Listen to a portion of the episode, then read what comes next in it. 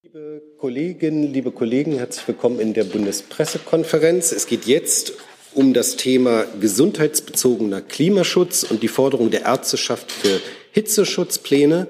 Und dazu begrüße ich ganz herzlich den Bundesgesundheitsminister, Professor Dr. Karl Lauterbach, zu meiner Rechten. Herzlich willkommen. Daneben hat Platz genommen der Präsident der Bundesärztekammer, Dr. Klaus Reinhardt. Dann weiterhin zu meiner Rechten Dr. Martin Herrmann. Er ist der Vorstandsvorsitzende der Deutschen Allianz Klimawandel und Gesundheit mit der schönen Abkürzung KLUG.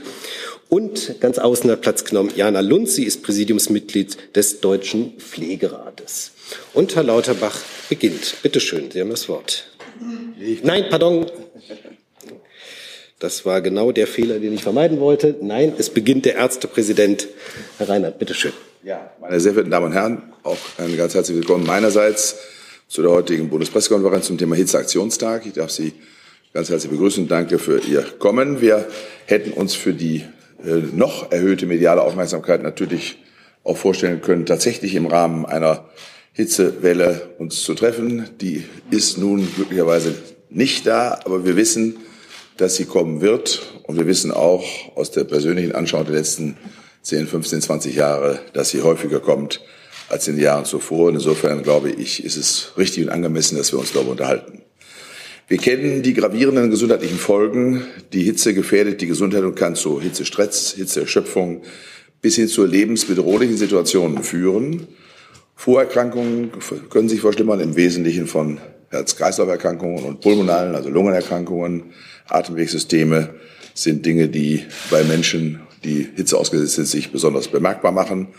Und insofern sind natürlich im Wesentlichen ältere Menschen hitzegefährdet, Menschen mit solchen Vorerkrankungen, aber eben auch Neugeborene, ganz junge Menschen und Kleinkinder und auch Schwangere. Und ähm, wir wissen auch, dass in Deutschland in den letzten Jahren im Rahmen von Hitzewellen eine deutliche Übersterblichkeit zu verzeichnen war. Und wir schätzen, dass im Jahr 2022 ca. viereinhalbtausend Menschen hitzebedingt gestorben sind.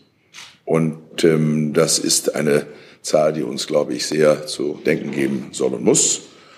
Und äh, jenseits von den Todesfällen, die wir durch Hitzefolgen beklagen müssen, muss man natürlich feststellen, dass das Gesundheitssystem auch durch erhöhte Krankheitslast in Anspruch genommen, verstärkt in Anspruch genommen wird, weil die Menschen durch die Hitze auch dann, wenn sie nicht vorerkrankt sind, natürlich unter Umständen so weit ähm, belastet werden können, dass sie behandelt werden müssen, das Gesundheitswesen in Anspruch nehmen müssen.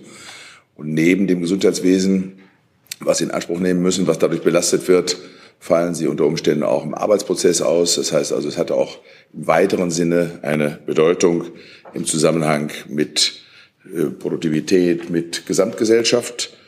Und äh, wir können auch beobachten, dass es sich nicht nur um körperliche Erkrankungen handelt, die zunehmen, sondern auch psychische Erkrankungen nehmen im Rahmen von Hitzewellen zu. Das ist nachgewiesen und feststellbar.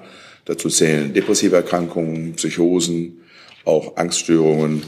Und äh, das sind Dinge, die sozusagen häufig nicht unmittelbar mit Hitzewellen in Verbindung gebracht werden, sondern ähm, den meisten Menschen gar nicht in diesem Umfang bekannt sind.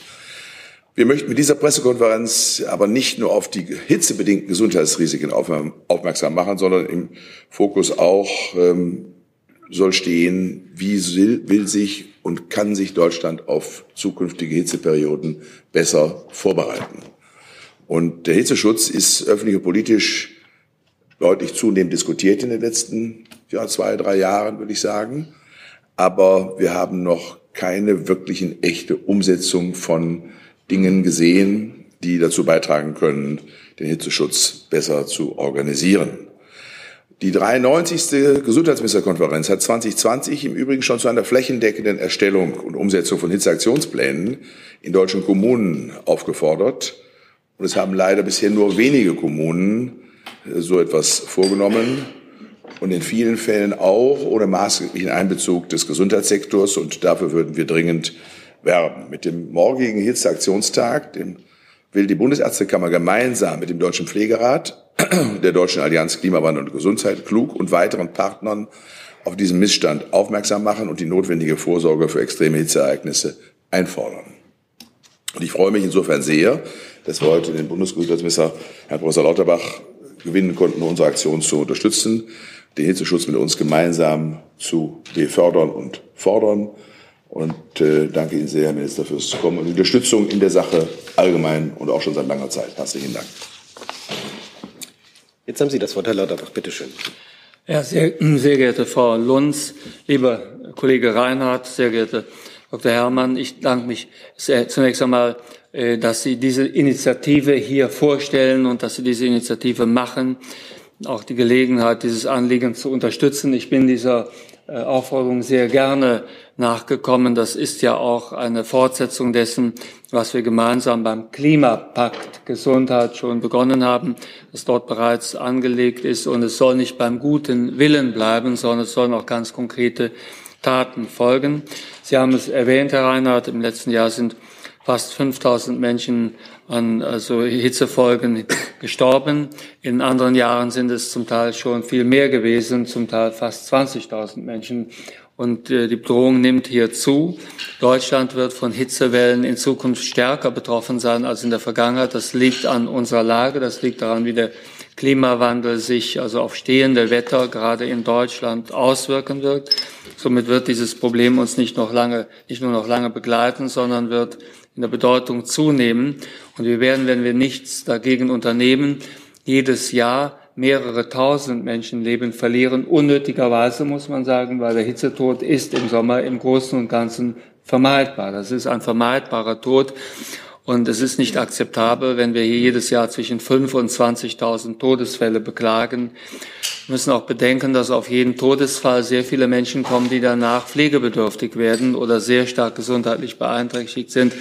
Eine ganz klassische Folge eines sogenannten Hitzschlags ist der sogenannte Schlaganfall. Und diese Schlaganfälle führen oft zu also Pflegebedürftigkeit in Deutschland, also führt der Schlaganfall in 30 Prozent dazu, dass man im ersten Jahr verstirbt, aber ein viel größerer Prozentsatz der Betroffenen ist dann natürlich danach sehr stark eingeschränkt, oft pflegebedürftig. Und ein stattgehabter Schlaganfall ist auch ein großer Risikofaktor für eine danach einsetzende Demenzerkrankung. Somit, wenn man hier vom Hitzetod äh, spricht, dann ist das nur die Spitze des Eisbergs. Der komplette Eisberg betrifft dann die Schlaganfälle, die Pflegefälle, die Demenzfälle, die danach kommen. Herzinfarkte sind hier zu nennen. Und es ist keine Seltenheit, dass jemand also noch, also bevor es passiert ist, auf dem Tennisplatz als rüstiger älterer Mensch gespielt hat und ist wenige Wochen danach mit dem Rollator unterwegs. So muss man sich das praktisch vorstellen. Das sind wirklich bestürzende Schicksale, die wir abwenden können. Ich bin daher sehr dankbar, dass Sie die Initiative ergriffen haben. Wir müssen feststellen, dass wir in Deutschland gegen den Hitzetod nicht gut aufgestellt sind. Andere Länder machen uns vor, wie es geht. Besonders beeindruckend sind die also Umsetzungen in Frankreich. Frankreich hat viele der Probleme, die wir auch haben. Wir haben eine alte Bevölkerung im europäischen, aber auch gerade im internationalen Vergleich eine große Stadtbevölkerung. Das sind die beiden Risikofaktoren, die hier herausstechen und dann eben die Lage, kontinentale Lage mit den langen Hitzewellen, die wir jetzt befürchten müssen. Frankreich hat einen nationalen Hitzeplan daher sehr erfolgreich aufgelegt äh, ausgehend von den also Hitzetoten 2003. Da waren wir ja genauso betroffen wie Frankreich. Danach hat Frankreich das Problem viel besser lösen können als wir, muss man ehrlicherweise zugeben. Da sind also Gelegenheiten vergeben worden. Wir wollen daher auch das Rad nicht neu erfinden, sondern ich möchte mich bei dem, was der Bund jetzt vorbereitet, sehr eng an den Hitzeplänen in Frankreich orientieren. Ich bin im Kontakt mit dem französischen Gesundheitsminister François Braun. Wir haben dieses Thema schon einmal angesprochen. Wir werden in Kürze erneut darüber sprechen. Frankreich hat einen nationalen Hitzeplan aufgelegt, den ich gerne für Deutschland adaptieren würde. Kern, also Element dieses Hitzeplans sind die Hitzeperioden, die dann in Schweregrade eingeteilt werden. Und es werden dann Hitzeschutzpläne, insbesondere in den Gesundheitseinrichtungen, Pflegeeinrichtungen, aber auch in den Kommunen aufgebaut mit klar definierten Zuständigkeiten. Damit man das in Deutschland aufbauen kann, werde ich die betreffenden Verantwortlichen der Ärzteschaft, der Pflege, der Träger der Pflegeeinrichtungen, der Krankenhausgesellschaft, aber auch der, der Gemeinden und der, also der Kommunen und auch der Länder zusammenbringen, so ähnlich wie wir das im letzten Sommer gemacht haben beim Sieben-Punkte-Programm Pandemiebekämpfung. Das hat damals auch sehr gut geklappt. Wir haben es geschafft, dass also durch diese Maßnahme in den Pflegeeinrichtungen die Zahl der Covid-Toten drastisch gesenkt werden konnte. In den Jahren davor waren jeweils 15 Prozent der Todesfälle in den Pflegeeinrichtungen äh, also zu vermelden. Also 15 Prozent der Todesfälle an Covid kamen aus den Pflegeeinrichtungen, nachdem wir den also Sieben-Punkte-Plan zusammengebaut hatten, wo wir die betreffenden, also Stakeholder, sagt man modern, also Verantwortlichen zusammengeführt hatten, konnte das also im äh, Jahr 22 dann reduziert werden auf 3,5 Prozent. Also sehr erfolgreiche Maßnahme.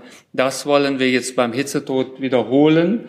Das heißt, wir werden jetzt in Kürze, noch bevor die großen Hitzewellen kommen, werden wir die Betreiber von Pflegeeinrichtungen, die Ärzteschaft, die Gemeinden, die Kommunen äh, werden wir und auch die Krankenkassen werden wir einladen ins, ins Bundesgesundheitsministerium und wir werden an einer konzertierten Aktion im Sinne eines Hitzeplans wie in Frankreich arbeiten und werden das französische Modell als, also, also aus, als Ausgangsmodell nutzen, sodass wir hier das Rad nicht neu erfinden, sondern weiterkommen. Eine sehr wichtige Initiative, die Sie hier heute vorstellen und die wir bedienen wollen, werden die wichtigsten Erkenntnisse zum Hitzetod, wie kann der verhindert werden, wie viel muss man trinken, Kälteräume, also äh, wie, also äh, wie viel Aktivität ist notwendig, was sind Warnsymptome, was sind erste Symptome, auf die zum Beispiel Anverwandte, Kinder, Ehepartner achten müssen, wer sind die Risikoträger, all das werden wir zusammenstellen auf einer eigenen Website hitzeservice.de, dort werden wir die Risikogruppen beschreiben und auch die ersten Symptome. Und wie gesagt, ich werde das auch zum eigenen Thema machen. Ich werde in Zukunft vor Hitzewellen auch als Bundesgesundheitsminister auf die Gefahr hinweisen, äh, versuchen abzuschätzen, in welcher also Stufe wir uns befinden und werde mit den Partnern in der Selbstverwaltung, in der Ärzteschaft, aber auch mit den Initiativen, die hier am Tisch sind, werde ich zusammen dann auftreten. Wir wollen das wirklich zu einem dauerhaften Thema machen. Es wird uns in Zukunft begleiten und wird an Bedeutung gewinnen. Dazu zählt Kommunikation, dazu zählt aber auch Investition. Dessen bin ich mir bewusst, dass wir auch etwas investieren müssen. Dazu ist der Bund bereit. Und wie gesagt, ein sehr wichtiges Präventionsthema, wo wir in der Vergangenheit nicht die Erwartungen äh, erfüllt haben, die an uns gestellt werden können und die wir erfüllen müssen. Aber es wird sich jetzt ändern mit dem entsprechenden Hitzeplan Deutschland, den wir in den nächsten Wochen vorbereiten werden. Herzlichen Dank, Herr Lauterbach. Hier ist Tyler, hier kommt die Werbung. Für uns selbst. Kommerzfreier Journalismus seit 2013, nur möglich durch deine Unterstützung. Schau in die Infos wie. Frau Lunz. Ja, vielen Dank. Hitzeschutz ist nicht nur Gesundheitsschutz für die Bevölkerung, er ist Gesundheitsschutz vor allen Dingen für Patientinnen, Pflegebedürftige, aber auch vor allem für die Angehörigen der Gesundheitsfachberufe selbst. Der Deutsche Pflegerat übernimmt Verantwortung und hat das Thema Klimaschutz, Hitzeschutz und Gesundheitsschutz prioritär auf seine Agenda genommen. Hitzeschutz bedeutet Handeln, das haben wir gerade eben auch eindeutig gehört. Es müssen maßgeschneiderte Hitzeschutzpläne für vulnerable Gruppen, niederschwellige Maßnahmen bis hin zu organisatorischen und strukturellen Maßnahmen angeboten und entwickelt werden. Hitzeschutz bedeutet aber für den Deutschen Pflegerat vor allen Dingen auch interprofessionelle Zusammenarbeit, denn keine Berufsgruppe, die im Gesundheitssektor arbeitet, kann dieses Thema allein für sich lösen. Hier kommt es vor allen Dingen darauf an, auf die Zusammenarbeit, das Zusammenspiel der Gesundheitsberufe mit den Ärztinnen und mit den Ärzten. Berufliche Handlungskompetenz entsteht durch Wissen. Wir müssen unsere Kompetenz stärken durch die Erweiterung von Curricula, Aus-, Fort- und Weiterbildungskonzepten durch die Themen Hitzeschutz, Gesundheitsschutz und Klimaschutz. Wir müssen vor allen Dingen für die Gesundheitsberufe das Thema Prävention stärken. Hier hat, äh, haben die Gesundheitsfachberufe eine wesentliche Rolle, möglicherweise eine andere Rolle als bisher. Denn wir sind diejenigen, die vor Ort in den Gesundheitseinrichtungen sensibilisieren und beraten, nicht nur unsere Kolleginnen und Kollegen, vor allen Dingen Patientinnen, Angehörige und Zugehörige. Die ganzen Maßnahmen treffen im Moment auf, ähm, auf, ein, auf einen Zustand in den ähm, Gesundheitseinrichtungen, ähm, auf ein angespanntes, durchgetaktetes Arbeitsumfeld, auf eine dünne Personaldecke. Die Gesundheitsfachberufe sind körperlich schwere Arbeit, oft im Zusammenhang mit komplexer Krankenversorgung. Und Hitze ist nicht nur außen, sondern Hitze gibt es auch in den Räumen der Gesundheitseinrichtungen. Die Mehrbelastung beziehungsweise das, was wir in den Gesundheitsfachberufen zusätzlich äh, tun müssen, ist natürlich auch eine Mehrbelastung für das Personal. Dem wollen wir uns aber stellen, weil das absolut alternativlos ist. Wir stehen als Expertinnen in Gesundheitsbelangen für den politischen Diskurs zur Verfügung. Wir, die Gesundheitsfachberufe, aber vor allen Dingen der Deutsche Pflegerat, für ein effektives und gelingendes, gelingende Hitzeschutzkonzepte und deren Umsetzung ist unsere Expertise tatsächlich unverzichtbar. Dafür benötigen wir Handlungsautonomie, Mitsprache und vor allen Dingen auch Mitgestaltungsrecht. Vielen Dank. Dankeschön, Frau Lunz. Dann Herr Herrmann. Ja, so wie wir hier zusammensitzen, gab es, glaube ich, noch kein Treffen und keine große Bundespressekonferenz zum Thema Hitze, obwohl eben fünf bis zehntausend Menschen in einem Jahr sterben können. Das ist ein stilles Sterben. Die Katastrophenschützer sprechen von einer schleichenden Lage. Das heißt, es wird gar nicht richtig wahrgenommen. Und wir sind hier, um das zu verändern. Und genau deswegen gibt es auch den Hitzeaktionstag, um daran zu arbeiten, dass es in der Politik auf der Agenda ist dass wir als Gesundheitsberufe unsere Verantwortung übernehmen, die, die bis vor wenigen Jahren die Gefahren, die durch die Klimakrise zu uns kommen, heute noch nicht richtig, noch nicht richtig verstanden hatten und es jetzt aber sehr schnell auf die Agenda setzen.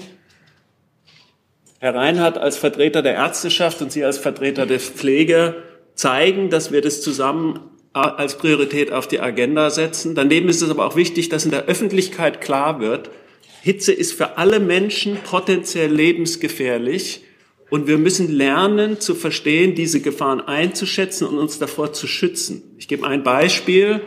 Meine Schwester ist 1971 bei einem Verkehrsunfall ums Leben gekommen. Das war ein Jahr, in dem über 20.000 Menschen verstorben sind an Verkehrsunfällen. Das hieß dann aber auch Hunderttausende von Verletzten. Wir haben es in den letzten 50 Jahren geschafft, das massiv zu verändern und in den Jahren direkt danach das relativ schnell nach unten zu bekommen. Etwas Ähnliches müssen wir jetzt beim Thema Hitze und bei den anderen klimabewandelbedingten Gesundheitsfolgen schaffen, nämlich, dass wir verstehen, die Gefahr ist jetzt da und wir müssen alle die Verantwortung übernehmen, uns dem zu stellen, was jetzt da ist und zu sehen, wie wir in unserem Verantwortungsbereich lernen, mit den Gefahren umzugehen. Wir können nicht die ganze Bundesrepublik praktisch neu aufbauen. Wir müssen lernen, strategisch zu investieren und vor allen Dingen auch im persönlichen Verhalten lernen, wie wir damit umgehen können. Wir haben zusammen politische Forderungen auch formuliert mit dem Pflegerat und mit der Bundesärztekammer, da will ich jetzt die wesentlichen einfach noch kurz verlesen. Also wir fordern gemeinsam einen klaren gesetzlichen Rahmen für gesundheitlichen Hitzeschutz auf Bundes-, Landes- und kommunaler Ebene, in dem Hitzeschutz als Pflichtaufgabe verankert wird. Zuständigkeiten und Kompetenzen müssen geklärt werden. Das gilt auch für Gesundheits- und Pflegeeinrichtungen sowie wie für Betriebe, Kitas und Bildungseinrichtungen. Das könnte zum Beispiel im Rahmen des in Arbeit befindlichen Klimaanpassungsgesetzes eingefügt werden. In diesem gesetzlichen Rahmen sollten die Entwicklung und Umsetzung von Hitzeaktionsplänen zum Schutz der menschlichen Gesundheit für Kommunen als Pflichtaufgabe gesetzlich verankert werden. Das gilt auch für Gesundheitseinrichtungen, Rettungsdienste und die Arbeitswelt. Bei der Entwicklung und Umsetzung von Hitzeaktionsplänen sollten Gesundheitsämter maßgeblich eingebunden sein und mit entsprechenden Ressourcen ausgestattet werden. Damit sollte Hitzeschutz auch für den ÖGD zur Pflichtaufgabe werden. Neben der Verankerung von Hitzeschutz in Gesundheitsgesetzen ist Hitzeschutz auch in anderen Sektoren zu berücksichtigen, zum Beispiel im Bau- und Arbeitsschutzgesetz. Dann drittens, flächendeckende Hitzewellen können sich zu Großschadensereignissen und Katastrophen entwickeln. Dafür braucht es Strukturen und klare Zuständigkeiten in den Gesundheitsministerien von Bund und Ländern, um den gesundheitlichen Hitzenotstand gemeinsam mit den Katastrophenschützern feststellen zu können, als Voraussetzung für die Auslösung des Katastrophenfalls. Dazu gehören auch vorbereitende Planspiele und Übungen Das alles existiert bisher nicht in Deutschland, obwohl das jederzeit sein kann, dass wir deutlich stärkere Hitzewelle haben, als wir jemals gesehen haben, mit deutlich höheren Opferzahlen, als wir bisher hatten. Und als letzten Punkt, es braucht ein staatlich finanziertes und unabhängig agierendes Kompetenzzentrum für gesundheitlichen Hitzenschutz auf Bundesebene, das das Wissen aus Praxis und Wissenschaft sammelt, in der Umsetzung berät und Austausch zwischen den Akteuren und Akteurinnen fördert. Ich begrüße sehr die aus, äh, äh, das, was Herr Lauterbach gesagt hat, dass er sich vornimmt und dass er das machen wird, dass wir uns an Frankreich orientieren. Es ist ganz klar, dass das wichtig ist, dass da äh, auch auf der nationalen Ebene eine Führung übernommen wird. Es ist auch klar, dass wir in einem föderalen System nur zusammenschauen können, wie wir das anpassen und dass das eben nur gelingen kann, auch wegen der hohen Dringlichkeit, in der wir drin sind, wenn alle Akteure sich beteiligen und von sich aus in ihren lokalen Kontexten letztlich diese Musik zum Leben bringen, die dazu führt, dass wir Menschen schützen. Dankeschön für die Eingangsstatements. Dann kommen wir zu Fragen. Die erste hat Herr Doll. Ja, das wäre gut. Danke. Doll von der Welt, drei kurze Nachfragen. Eine an den Herrn Minister. Herr Lauterbach, ähm, wann konkret wird jetzt dieser Hitzeschutzplan vorliegen? Sie sprachen von Investitionen. Wie hoch werden die ausfallen? Ähm, eine Frage an Herrn Herrmann. Sie haben ja einen umfangreichen Forderungskatalog jetzt vorgelegt. Der Minister hat ja dargelegt, was getan werden soll. Sind da alle Ihre Forderungen erfüllt? Und eine Frage an Frau Lunz. Sie sagen, wenn wir so weitermachen wie bisher, droht eine, Gesund, eine Katastrophe im Gesundheitswesen. Ist das nicht ein bisschen arg dick aufgetragen? Äh, wie hoch sind denn jetzt derzeit die Schäden? Kann man das schon quantifizieren, was das kostet und inwieweit das Gesundheitssystem dadurch belastet und vielleicht sogar überlastet ist. Danke. Wer möchte beginnen? Vielleicht beginne ich. Also ich werde in der nächsten Woche die Beteiligten einladen, in der Art und Weise wie eben vorgetragen. Dazu zählen insbesondere Vertreter der Kommunen und der Länder, der Pflegeeinrichtungen, der Pflegeverbände, in der Altenpflege wie aber auch in der Krankenpflege, dann die Vertreterinnen und Vertreter der Ärzteschaft natürlich und ein paar Wissenschaftler so dass wir ähnlich wie wir das im letzten Sommer gemacht haben, im Rahmen der Vorbereitung des sogenannten Pandemieradars Sieben-Punkte-Programm äh, diskutieren, wer kann was leisten. Der wichtigste Mechanismus, der in Frankreich so erfolgreich ist, ist, dass man eben die Schweregrade der jeweiligen Hitzewelle normiert und dann für jeden Schweregrad einzelne Maßnahmen auf den Ebenen bereithält, die dann gezogen werden. Darin besteht im Prinzip das gesamte Konzept. Da sind wir auch mit den Franzosen in, also in Austausch. Dazu zählt zum Beispiel, dass Menschen, die in, vulnerabler Situation sind, in Krankenhäusern, in Pflegeeinrichtungen, Leute, die älter sind, aber arbeiten, die noch berufstätig sind, die draußen arbeiten und so weiter, dass man die gezielt erreichen kann. Und man muss das ganz natürlich dann auch medial begleiten. Über die Kosten kann ich zum jetzigen Zeitpunkt noch nichts sagen. Das hängt davon ab, was wir genau besprechen werden, was die Ergebnisse sind. Aber wir werden da gewisse Investitionen natürlich zu tätigen haben.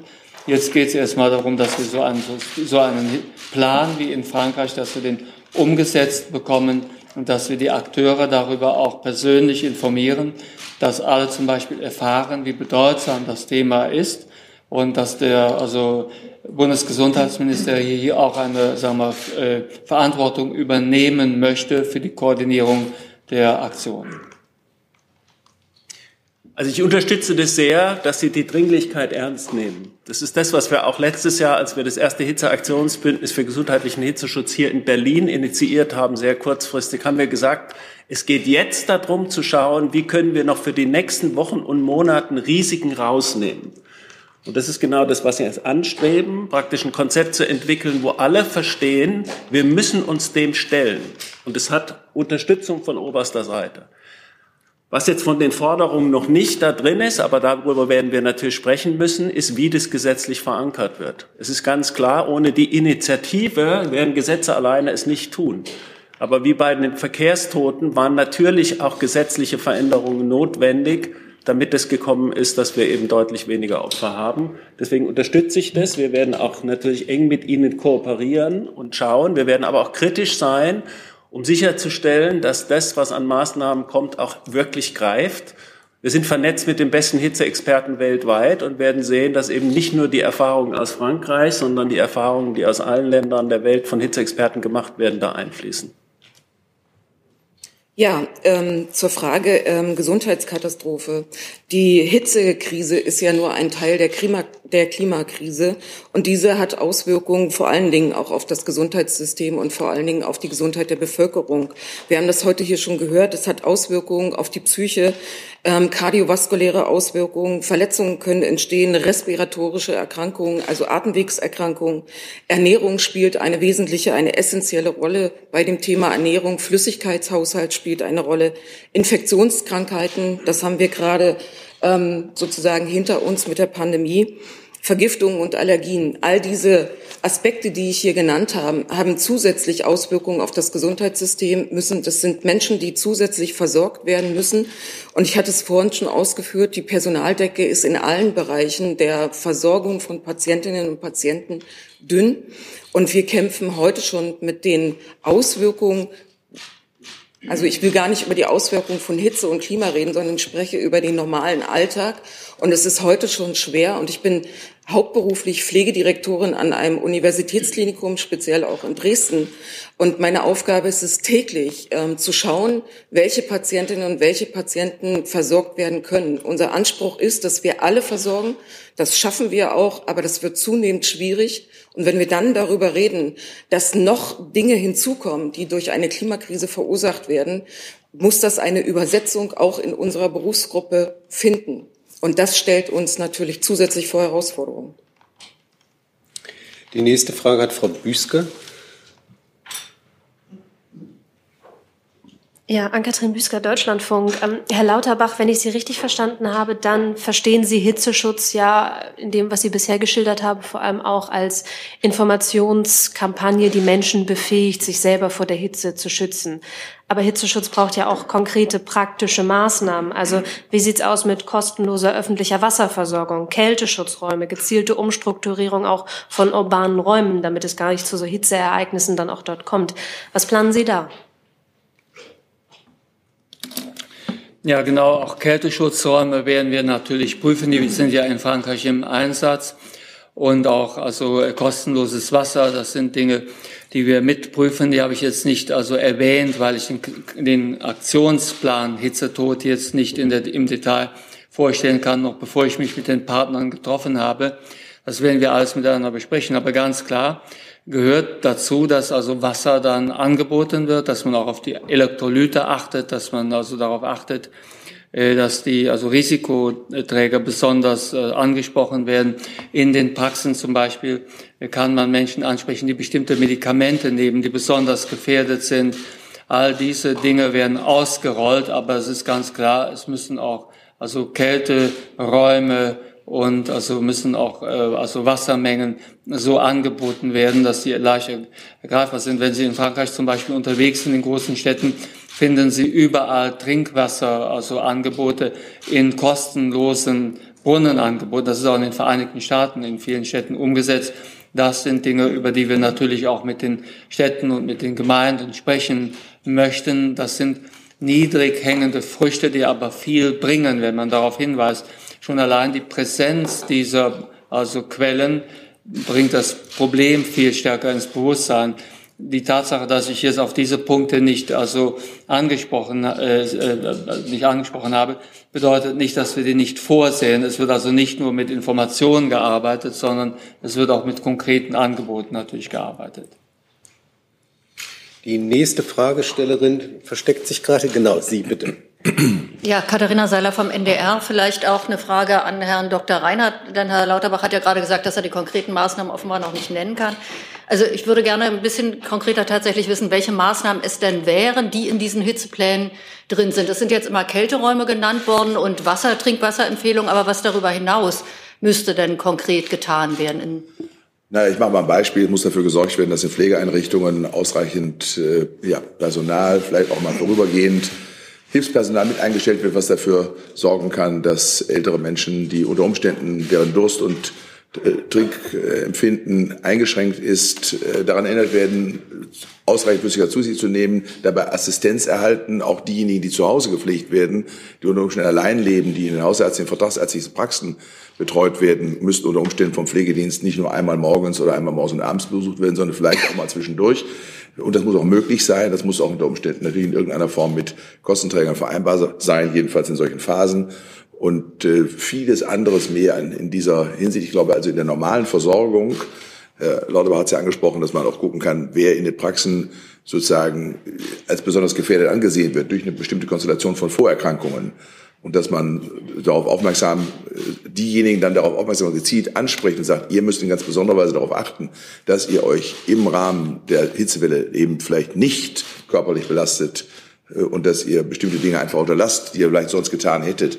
Und insofern glaube ich, gibt es eine mannigfaltige, ganz große Zahl von vielen, vielen, vielen kleinen Maßnahmen, die im ganz normalen Alltag, Versorgungsalltag pflegerisch wie ärztlich stattfinden, die intensiviert werden müssen, die organisiert werden müssen und auf die man dann in besonderer Weise achten muss in dieser Phase. Und das zu koordinieren, das zu organisieren, äh, ist, glaube ich, die Aufgabe. Und wir sind sehr froh, dass äh, der Minister Lauterbach äh, das jetzt in dieser Form sich vornimmt oder kurzfristig ankündigt und alle Beteiligten mit ins Boot nimmt, das mit zu organisieren. Ich glaube auch, so wie Herr Herrmann schon festgestellt hat, dass wir ein bisschen eine Struktur brauchen, die das sozusagen trägt. Und da könnten wir uns vorstellen, dass es der öffentliche Gesundheitsdienst sein könnte, der viel zu tun hat. Das wissen wir, der auch nicht an allen Stellen vor der Pandemie in ausreichender Weise ausgestattet war, wo sie aber einiges getan hat, glücklicherweise.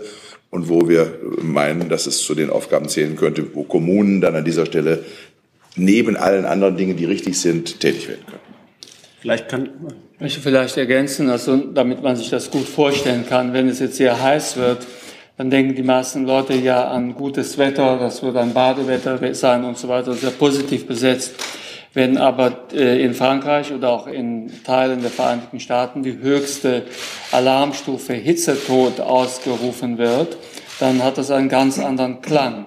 Und dann werden im Rahmen einer solchen Aktion auch die Ärzte wissen, was zu tun ist. Zum Beispiel, dass sie Patienten ansprechen, die besonders gefährdet sind.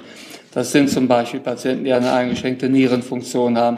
Das sind äh, Patienten, die bestimmte Medikamente nehmen. In den Pflegeeinrichtungen genau das Gleiche. Das heißt, dann gibt es ein Maßnahmenbündel, was dann gezogen wird. Und auch die Anverwandten werden dann informiert, Woran erkennt man eigentlich, dass hier also eine kritische Phase für jemanden eingetroffen ist, für einen also Pflegebedürftigen? Also woran erkennt man eigentlich die ersten Warnzeichen, dass hier ein Hitzetod nahen könnte?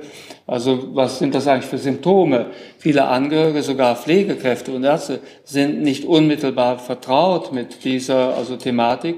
wenn man also im Rahmen der äh, höchsten Warnstufe das ein oder zweimal erlebt hat und darüber auch gesprochen wurde, dann also assoziiert man die Hitzewelle nicht automatisch mit allein der guten Nachricht Badewetter oder der schlechten Nachricht Klimawandel, sondern dann denkt man auch konkret an die Leute im unmittelbaren Umfeld, für die man selbst eine Verantwortung trägt und wo man dann den Hitzetod abwenden kann. Das ist sehr wichtig. Das ist daher schon sehr konkret. Es gibt kein Medikament gegen den Hitzetod, wenn man von Flüssigkeit einmal absieht. Aber trotzdem äh, werden die meisten Hitzetodesfälle nicht vermieden.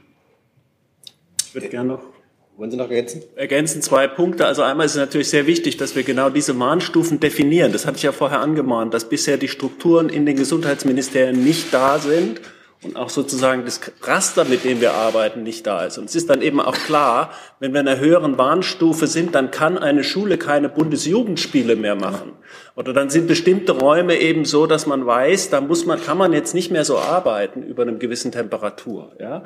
Dann lernen wir, wann wird es gefährlich und dann ist es auch klar, dass keiner einfach so weitermacht, als wäre da nichts.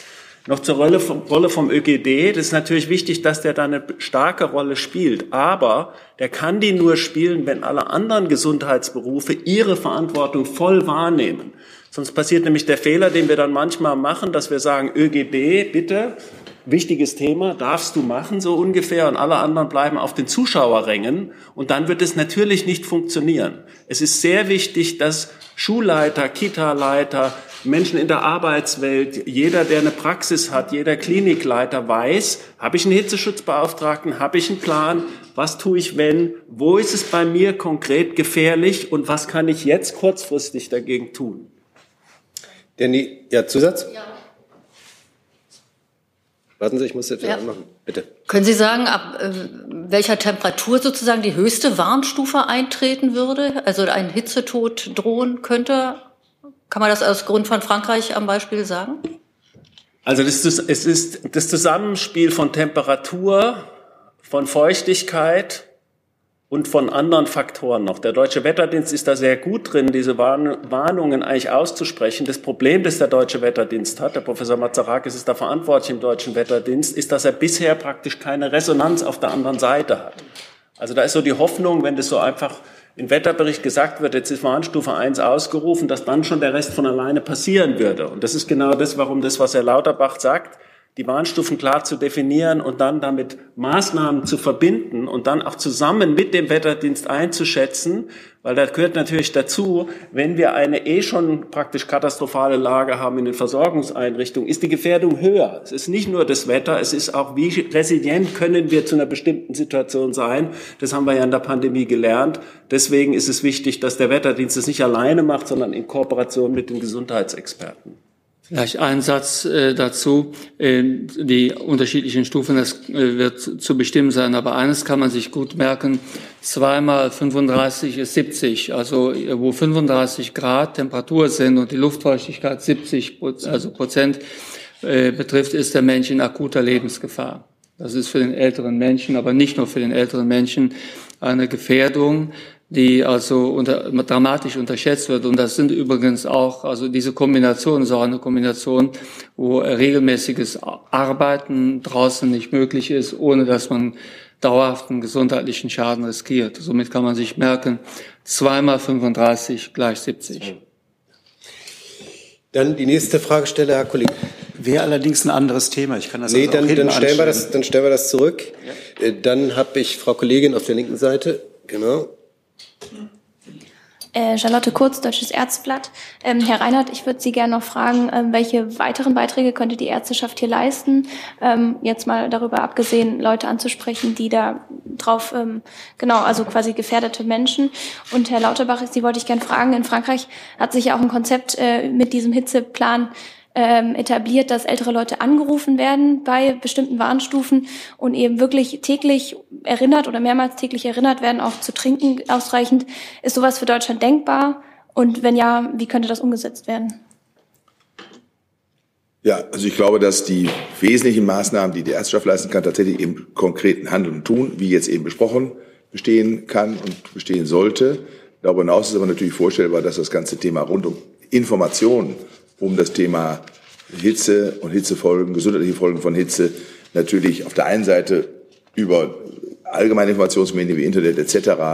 Äh, verteilt werden können, aber natürlich individualisiert in Arztpraxen oder auch Arzt oder auch äh, Kliniken stattfinden kann und auch stattfinden sollte und da sicherlich auch eine andere Qualität bekommt, wenn es sozusagen individualisiert im ärztlichen persönlichen Gespräch stattfindet, als wenn es sozusagen vom Patienten und den Menschen selber erworben werden muss. Und ich glaube, an dieser Stelle äh, kann die Ärzteschaft einen großen Beitrag leisten.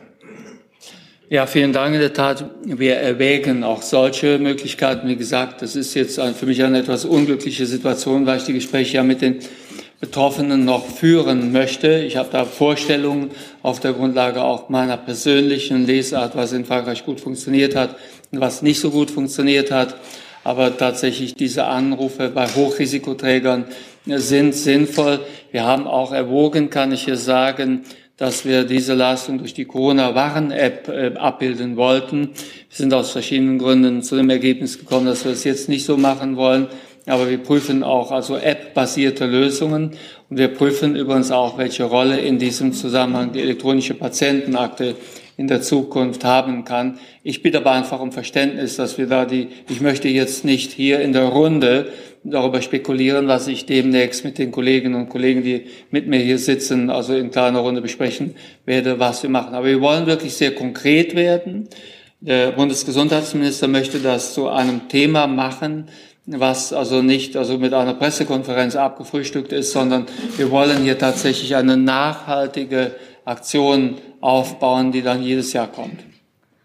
Ähm, kleiner Zusatz noch. Ähm, letztes Jahr hieß es ja vom Bundesgesundheitsministerium, dass es eben keinen nationalen Hitzeschutzaktionsplan geben soll. Jetzt soll es einen geben. Wie kam hier der Sinneswandel? Vielleicht noch kurz. Also für mich ist das Thema immer sehr bedeutsam gewesen. Äh, der Kollege Hermann hat ja schon darauf hingewiesen, dass wir auch in anderen Zusammenhängen an dem Thema schon gearbeitet haben. Und von daher ist das also für mich immer klar gewesen, dass wir einen solchen Plan machen. Der nächste Fragesteller, Herr Ratsch. Hat sich auch erledigt, aber anderes Thema würde ich dann. Dann stelle ich auch noch zurück. Ähm, ich hatte in der Mitte Frau Kollegin, nee, hinten, ja, genau. Thema kann ich auch in Thema, dann stellen wir das zurück, dann davor aber gleich. Ja, Jörg Staude, Klimareporter. Äh, zwei Fragen noch. Es gibt in vielen Kommunen sogenannte Hitzeknickes, kann man sich runterladen. Äh, würden Sie der Einschätzung zustimmen, Herr Lauterbach, dass diese Hitzevorsorge, Hitzeschutz bisher zu sehr als persönliches, individuelles Problem gesehen wurde und nicht als äh, Problem, wo auch der Staat was in Aufgabe hat? Die erste Frage. Und zweite Frage, Sie erwähnten, dass das ins Klimaanpassungsgesetz rein müsste, eine Pflicht zu Hitzeschutzplänen, eine Pflicht zu Vorsorge und anderen Dingen. Haben Sie da mit Frau Lemke schon drüber gesprochen? Es gibt ja Eckpunkte zum Klimaanpassungsgesetz. Das ist so ein bisschen in der Erarbeitung. Oder wollen Sie noch an die Bundesumweltminister herantreten? Zunächst einmal, es ist vollkommen richtig. Teil des Problems ist, dass wir Hitzeschutz äh, betrachten als etwas, wofür der Einzelne verantwortlich ist. Das ist aber eine Fehleinschätzung der Situation. Hier, hier sind wir also als Staat auch verantwortlich, also den Schutz mit zu organisieren. Äh, viele Betroffene sind nicht in der Lage, das Risiko einzuschätzen. Viele Schutzmaßnahmen können nur stattfinden, wenn der Staat hier handelt, zum Beispiel indem es also konkrete Pläne gibt, was passiert bei welcher Warnstufe. Und es müssen auch Investitionen getätigt werden. Somit ist das ein Teil des Problems. Und es ist allgemein also eine Unart, die ich selbst auch beklage und in vielen Bereichen bekämpfe, dass wir versuchen, ein großes Problem, was eigentlich ein staatliches Handeln erfordern würde, durch das Vorhalten einer Website zu erledigen. Das reicht nicht. Wir können also schwierige Probleme nicht mit Websites erledigen, sondern so kommen wir nicht an die Leute heran, die die Hilfe benötigen. Da müssen wir mehr machen. Und da hat sich für mich bewährt, zusammenzuarbeiten mit denjenigen, die dann an der Front da stehen, in den Pflegeeinrichtungen, in den Praxen, in den Schulen, in den Vereinen. Es ist zum Beispiel auch nicht erträglich, dass bei hohen äh, Warnstufen noch Turniere stattfinden, wo dann die Zuschauer und die Sportler gefährdet sind und so weiter. Also über all diese Dinge muss gesprochen werden. Und in der Tat, Sie haben recht. Ich äh, bin da im Gespräch zunächst einmal mit der Bundesumweltministerin und würde Ihnen über den Verlauf, wenn es da konkreter wird, berichten können. Dann Herr Beseke zum Thema. Nee, ist auch zum anderen Thema. Ich vermute, ich habe das gleiche wie die Kollegen, die sich schon haben zurückgestellt. Genau, da muss ich bloß gerechterweise den ersten ja, ja, dann nochmal fragen. Herr Gavrilis hatte sich aber noch gemeldet. Genau, nochmal zum Thema Panayotis Gavrilis, Deutschlandfunk. Ich frage mich die ganze Zeit, Herr Lauterbach, Sie sagen, Frankreich hat 2003 gehandelt. Ich verstehe nicht ganz. Also bisher gibt es keinen nationalen Plan. Warum eigentlich nicht? Weil Hitzewellen gibt es ja nicht erst seit vergangenen Sommer. Und dann vielleicht eine Frage auch an Herrn Herrmann. Ähm, würde so ein Hitzeschutzplan, ähm, würden da auch Klimaanlagen drunter fallen? Ja, also die, Frage an mich, seit 2003 wurde nicht also äh, optimal gehandelt. Das ist eine also Situation, die haben wir in vielen Bereichen. Also Arzneimittellieferengpässe sind lange bekannt, noch immer nicht gelöst. Da machen wir gerade ein Gesetz. Im Krankenhaussektor haben wir also einen Reformstau, der sehr bedeutsam ist. Äh, daran wird derzeit gearbeitet. Bei der Digitalisierung hat es einen Verzug gegeben. Wir sind etwas zurückgefallen im Vergleich zu anderen Ländern. Es ist eben vieles, was derzeit aufgearbeitet werden muss. Und das machen wir halt mit großem Elan, mit viel Energie. Und von daher blicken Sie doch nach vorn. Ich habe das Thema sofort aufgegriffen. Im letzten Sommer hatte ich noch ein anderes Thema zu lösen, nämlich, also das haben wir auch gemeinsam geschafft übrigens, bin ich sehr dankbar. Auch der Deutsche Pflegerat hat da mitgezogen.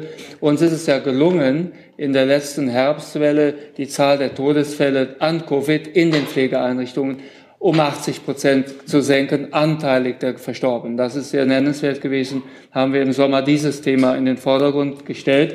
Damals habe ich aber schon, also bei Veranstaltungen mit Herrn Herrmann gesagt, dass das Thema Hitzetod für uns auch bedeutsam ist und dass wir daran arbeiten. Und darum sitzen wir ja hier und es wird ja auch in meinem Haus konkret gearbeitet. Äh, aber ich bitte einfach um Verständnis. Die Akteure bringen wir jetzt zusammen. In der nächsten Woche geht die Einladung heraus. Und wir werden dann auch eine gute Maßnahme, ein gutes Bündel haben, schon in diesem Jahr, nicht erst im nächsten Jahr. Ja, vielen Dank für die Frage nach den Klimaanlagen. Die weist nämlich auf einen Punkt hin, der bisher in der Diskussion auch hier noch zu kurz gekommen ist. Der wichtigste Hitzeschutz ist Klimaschutz. Weil wenn wir im Klimaschutz nicht wirkliche Fortschritte machen, werden wir Szenarien haben, die nicht mehr sozusagen managebar sind. Deswegen ist es sehr wichtig, wenn wir jetzt an die Maßnahmen schauen, die natürlich auf eine Art und Weise zu machen, dass Klimaschutz immer mit berücksichtigt wird.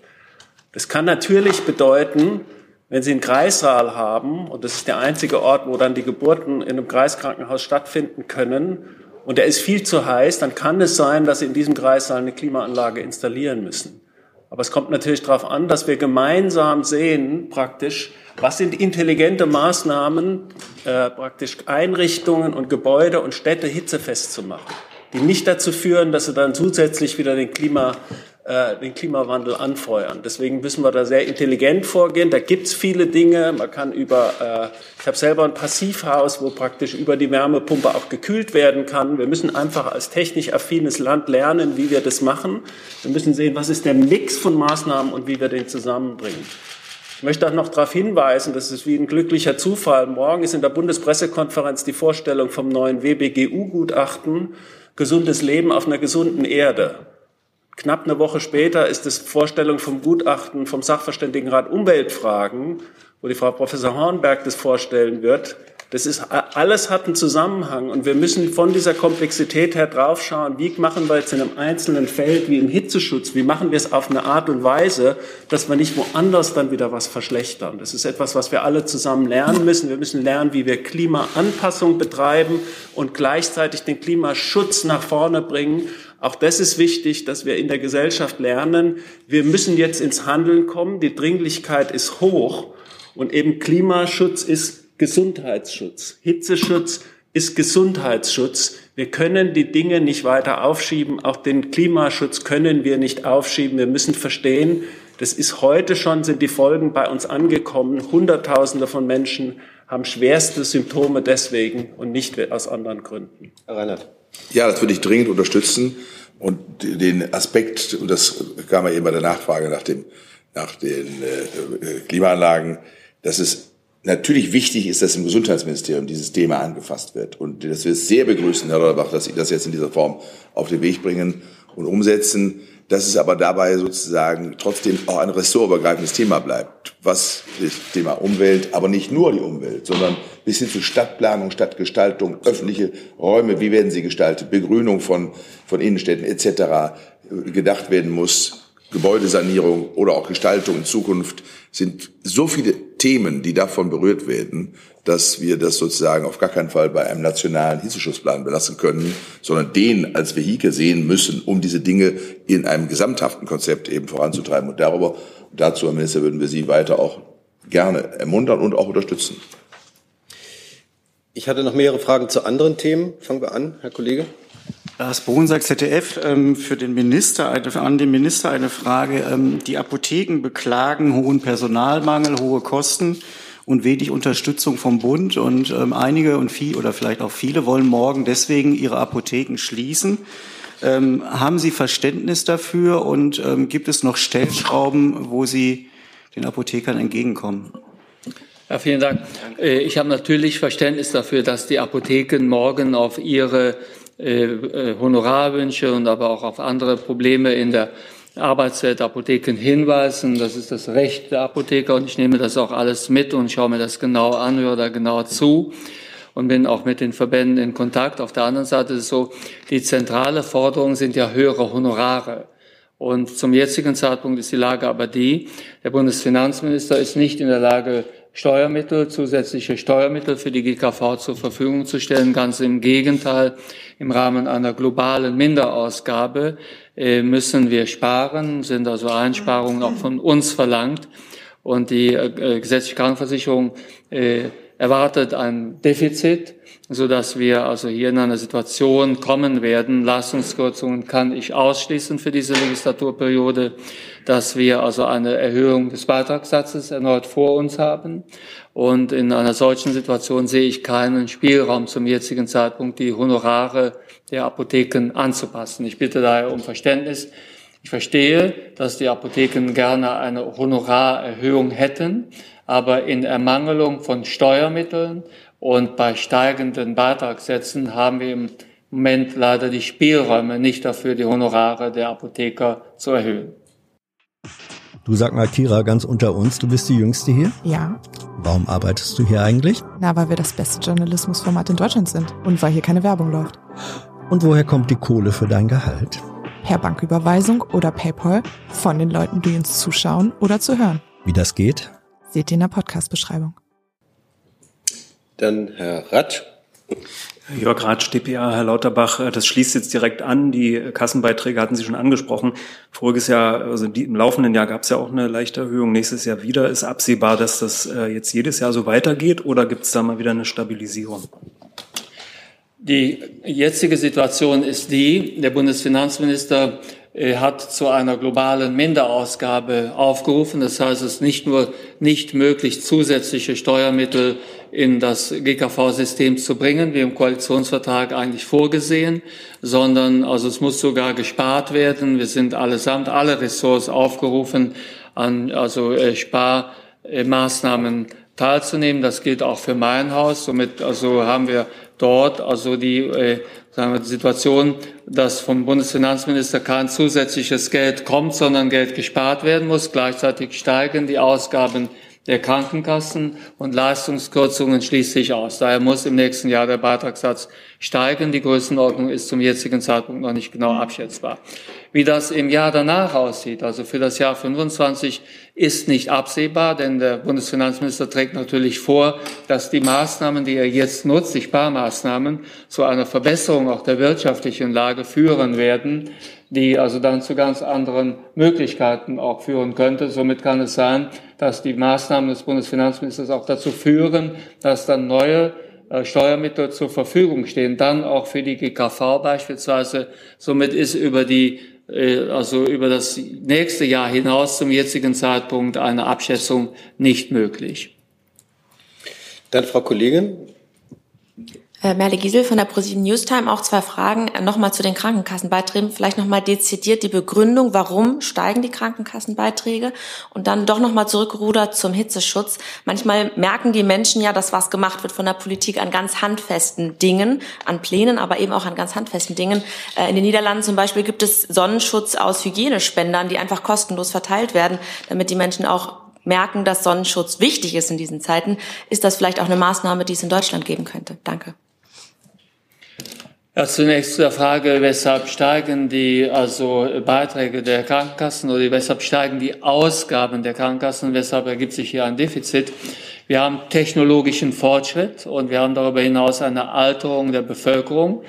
Daher also fährt die gesetzliche Krankenversicherung derzeit an eine strukturelle Mindereinnahme, gemessen an der Entwicklung der Ausgaben, Stichwort bessere Technologie, Alterung der Bevölkerung, laufen die Einnahmen hinterher. Das muss ausgeglichen werden und der Ausgleich ist, in den Koalitionsver ist im Koalitionsvertrag beschrieben, dass der Bundeszuschuss für die GKV erhöht wird, von derzeit 14,5 Milliarden ausgehend erhöht wird und dass er dann dynamisiert wird und dass man darüber hinaus die Bereiche, wo derzeit der Bundeszuschuss nicht reicht, bei den Bürgergeldempfängern, dass er angepasst wird. Das sind die drei Blöcke, die die strukturelle Unterfinanzierung der GKV ausmachen. Und die hätten wir in diesem Jahr auch ausgeglichen, wenn der Bundesfinanzminister die Mittel dafür zur Verfügung gehabt hätte. Das ist aber jetzt nicht der Fall. Somit kommt die GKV wieder in ein Gleichgewicht, dass die Krankenkassenbeiträge nicht mehr steigen müssen, wenn diese strukturelle Mindereinnahme, die sich ergibt, das, was die Kassen einnehmen und Technologie und Alterung, wenn das ausgeglichen wird durch den vereinbarten höheren Bundeszuschuss. Im Moment klappt das nicht, aber wenn der Bundesfinanzminister die Erfolge bringt, die wir glauben, dass er sie bringen kann, dass die Finanzlage im Bund sich ganz anders darstellt in einem Jahr von jetzt, dann sind vielleicht die Spielräume da und dann könnte man dann auch diese strukturelle Lücke schließen. Die also äh, Erfahrungen aus den Niederlanden, die werten wir mit aus. Wir beschränken uns jetzt nicht auf Frankreich. Ich habe über Frankreich gesprochen, weil ich mich mit dem französischen Plan einigermaßen gut auskenne und der auch gut funktioniert hat, ausge, ausgenommen gut funktioniert hat. Daher ist das so etwas wie ein Modell für uns. Aber wir schauen natürlich auch in andere Länder und nehmen alles mit, was wir, was wir sinnvollerweise übernehmen können. Ich, wir haben um 11.30 Uhr die nächste Pressekonferenz. Herr Beseke, geht schnell, dann nehme ich Sie noch ran. Ansonsten, dann, genau. Kurze Frage, kurze Auch Beitragserhöhungen, vielleicht nur äh, Herr Lauterbach und gegebenenfalls Herr Reinhardt. Was könnte man denn am Gesundheitswesen ändern, damit man das in Zukunft verhindert, dass es weiter steigt oder zumindest Steigungen äh, zu minimieren? Danke. Ja, ich habe den wichtigsten Punkt ja schon genannt, dass wir diese strukturelle Unterfinanzierung beseitigen, indem eben der Steuerzuschuss steigt. Das ist ja auch daher in den Koalitionsverhandlungen besprochen worden und ist vorgesehen. Darüber hinaus haben wir aber sehr wichtige Gesetze unterwegs, die die Ausgabenentwicklung etwas begrenzen werden. Zum einen das Krankenhausgesetz. Wir haben in Deutschland im internationalen Vergleich mit der Schweiz die höchsten Pro-Kopf-Krankenhausausgaben. Trotzdem sind die Krankenhäuser in wirtschaftlicher Not. Das beschreibt die Ineffizienz des Systems. Wir machen derzeit eine große Krankenhausreform, für die das Gleiche gilt wie beim Hitzeschutz. Die hätte eigentlich schon vor mehr als zehn Jahren gemacht werden müssen. Und der zweite Punkt ist natürlich die Digitalisierung. Und ich kann hier ankündigen, dass wir noch in dieser Woche mit unseren also Digitalgesetzen in die Ressortabstimmung gehen werden. Wir sind jetzt so weit, dass das jetzt also, äh, also in die Ressortabstimmung gehen kann, so dass wir also noch in der Sommerpause die Kabinettsbeschlüsse für das Digitalgesetz und das Gesundheitsdatennutzungsgesetz erreichen werden, so dass also der, dass das in Kraft treten dieser beiden wichtigen Gesetze, die ja zur Stabilisierung der gesetzlichen Krankenversicherung maßgebliche Beiträge leisten werden, dass das in Kraft treten im 1. Januar 24 weiter angestrebt ist und auch sehr, sehr realistisch ist. Dann sind wir am Ende der Pressekonferenz. Ich bedanke mich ganz herzlich fürs Kommen hierher und bedanke mich für die Aufmerksamkeit und schließe die Pressekonferenz.